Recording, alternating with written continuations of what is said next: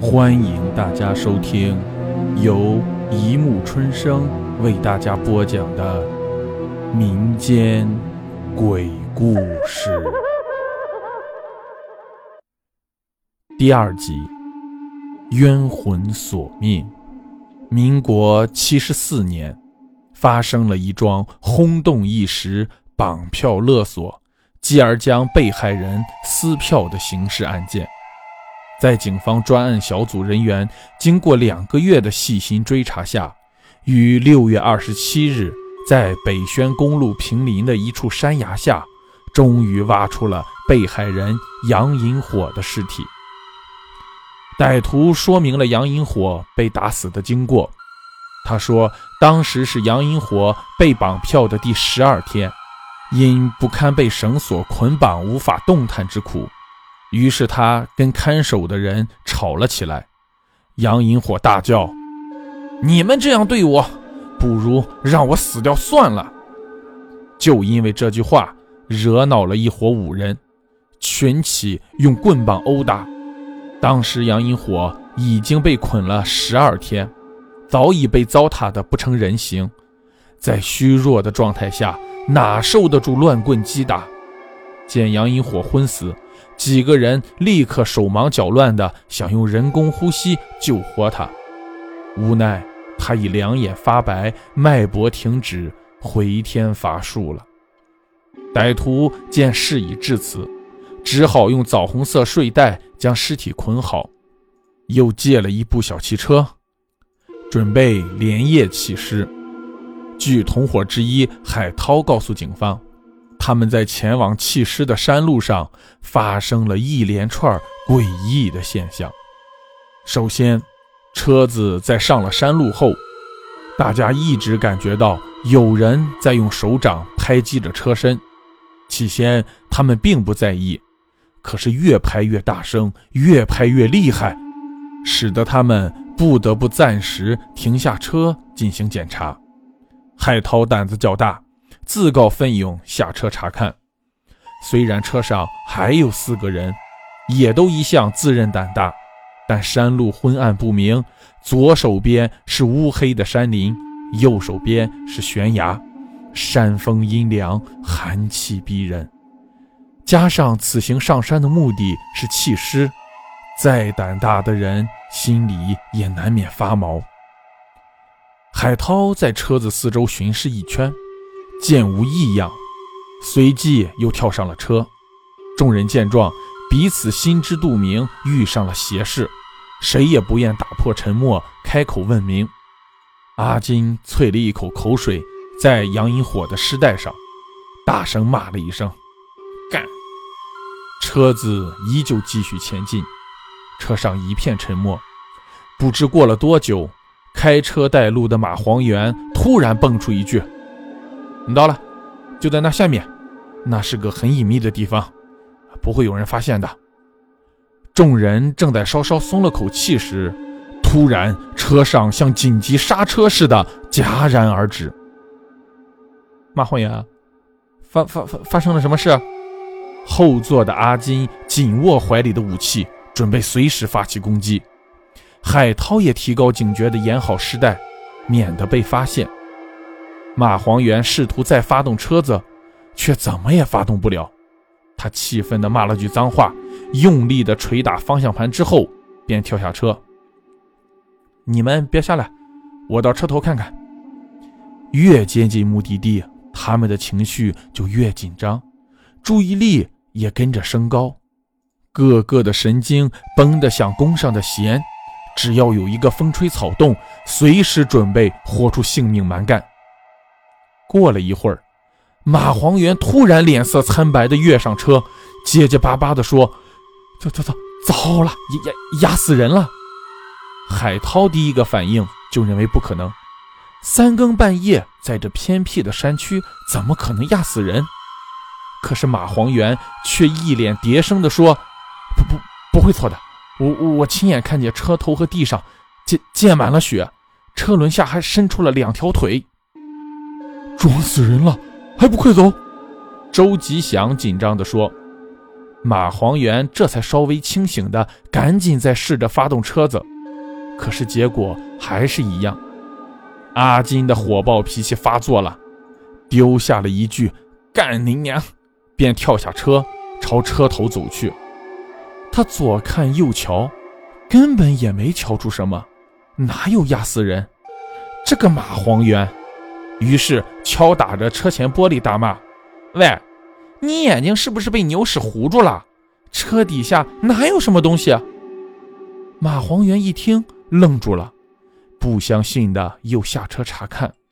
这时，沉默已久的金龙也跟着海涛、周吉祥一块下车，确实没有任何压到人的迹象。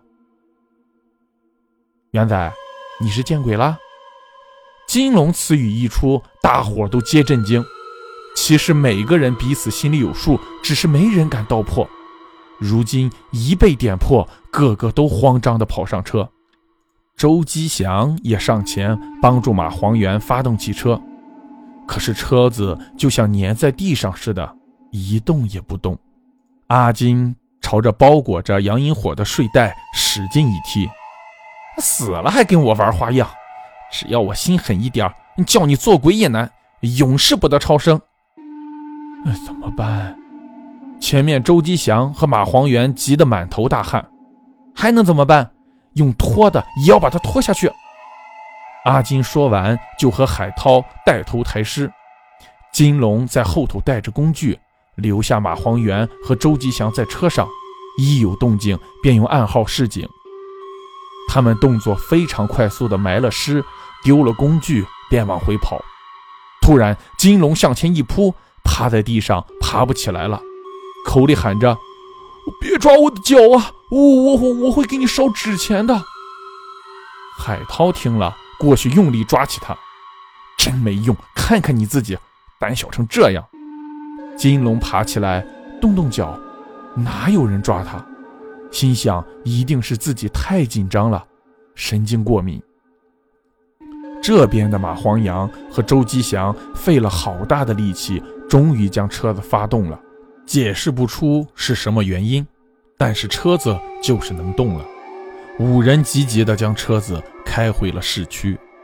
当这件绑架案宣告侦破时，歹徒金龙曾如释重负地告诉办案人员，落网的前一日，杨银火已经死了四十九天，也就是过完七七了。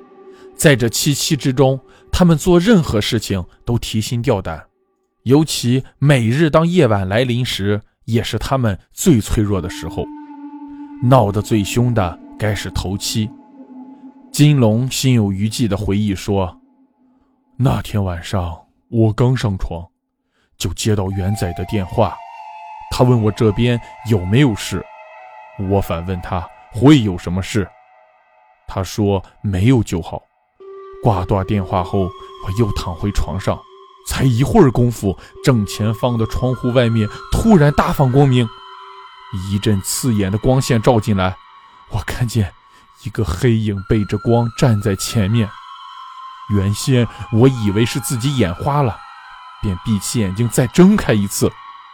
这次刺眼的光线逐渐灰暗，我清楚地看见那人影的眼睛贴着胶。糟了，是杨银火。因为怕杨银火认出我们，尤其听说死前如果让他认出我们，死后就会做厉鬼报复，所以一直没人敢将贴在他眼睛上的胶带撕下来。没想到他还是找来了。我我赶紧搬出床头柜上摆的圣经、十字架、佛像、佛经等，全捧在胸口。可见他却发出凄厉恐怖的大笑声。一时我吓得不知怎么才好。他笑完之后，一眨眼，人影不见了。窗外又恢复了黑暗与死寂。我赶紧下床将大灯扭亮，又抱着那些辟邪的东西躲进棉被里。我一直敏感地回想着杨银火身后那一团光明，是不是暗示着真相大白？越想越心慌，其实对自己的行为早就后悔了，无奈也挽回不了一条命。正在恍惚昏睡之际，我的床竟然剧烈的摇动起来。我被惊醒，站立的抓紧棉被，不敢探头。没想到一阵阴风刮过来，棉被被一阵巨大的力量吹起，掉在床上，没了屏障。我没命似的抱着佛像和十字架缩在床角，嘴里不停的念着佛号。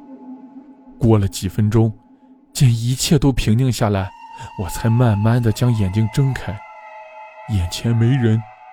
心里正庆幸而松懈时，天花板上突然显现一张丑陋而巨大的脸孔。他张开硕大的口，似乎在笑，似乎又在吹气，又似乎在讲话。我哪里敢仔细看，全身发麻的抱着头跪在床上猛求饶。只听见哐当哐当的巨响，我房间里的桌上的、柜上的东西全都被扫下来，破的破碎的碎，真是惨。办案人员苦笑，摇摇头。金龙继续陈述：第二天，元仔脸色发白的跑来找他，说杨阴火来索命了。原来头七当天晚上，元仔在浴室里洗澡时。突然听见客厅有大门的开关声，不对呀，他只有一个人住，怎么可能还有其他人在开关大门？他叫了一声：“谁？”没有回答。机敏的警觉会不会被出卖了？警方跟来抓他？他随意套了件衣服，全身湿哒哒，蹑手蹑脚地走出来。好端端的没人呀。他也觉得这几天神经紧张，可能是自己情绪绷得太紧所致。回到浴室脱了衣裤，再继续洗时，浴室门突然出现了一种声音，像是以五指的指甲在门上抓疤似的，声音尖锐的令人不舒服。他狠下心来，用力开门，真是邪事，根本没有半个人影。正要再继续洗时，害意的是，莲蓬头里冲出来的竟是血水。由浴镜中看到自己被喷得满脸都是，他丢开莲蓬头，想到水龙头下冲洗干净，没想到水龙头里流出来的也是血水。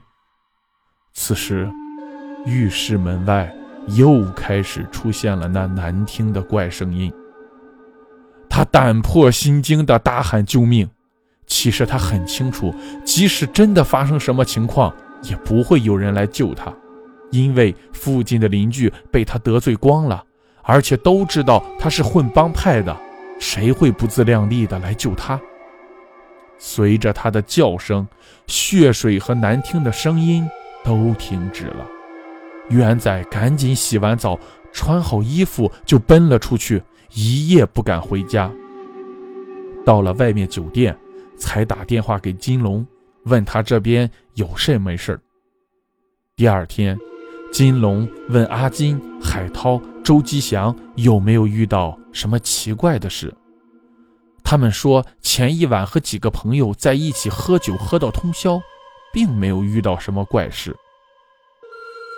二期那天晚上，金龙和元仔学聪明了，那晚他们都不在家。在外一起疯狂跳舞喝酒，但这次杨银火还是找上了阿金。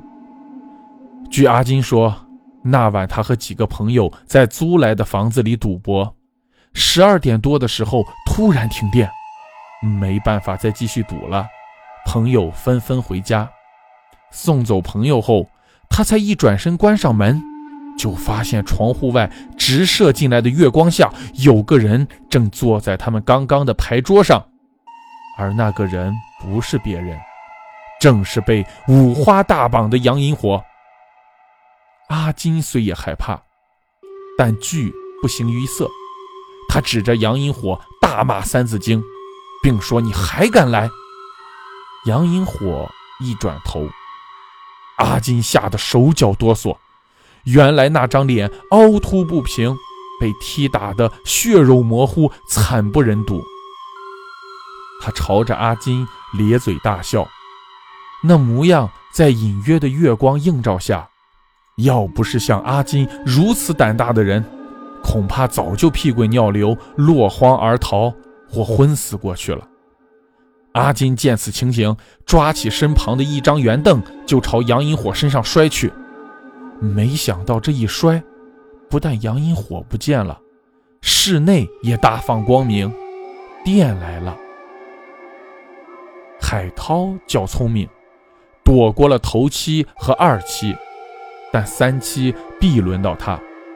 在三七之前，他已准备好鸭血和生米。撒遍在屋里的每个角落，又找来杨柳枝，吊在每个房间门口。他想，观世音菩萨既然可以手执杨柳枝，可见这有辟邪驱魔之用。一切准备妥当后，他找了其他四个人来避难。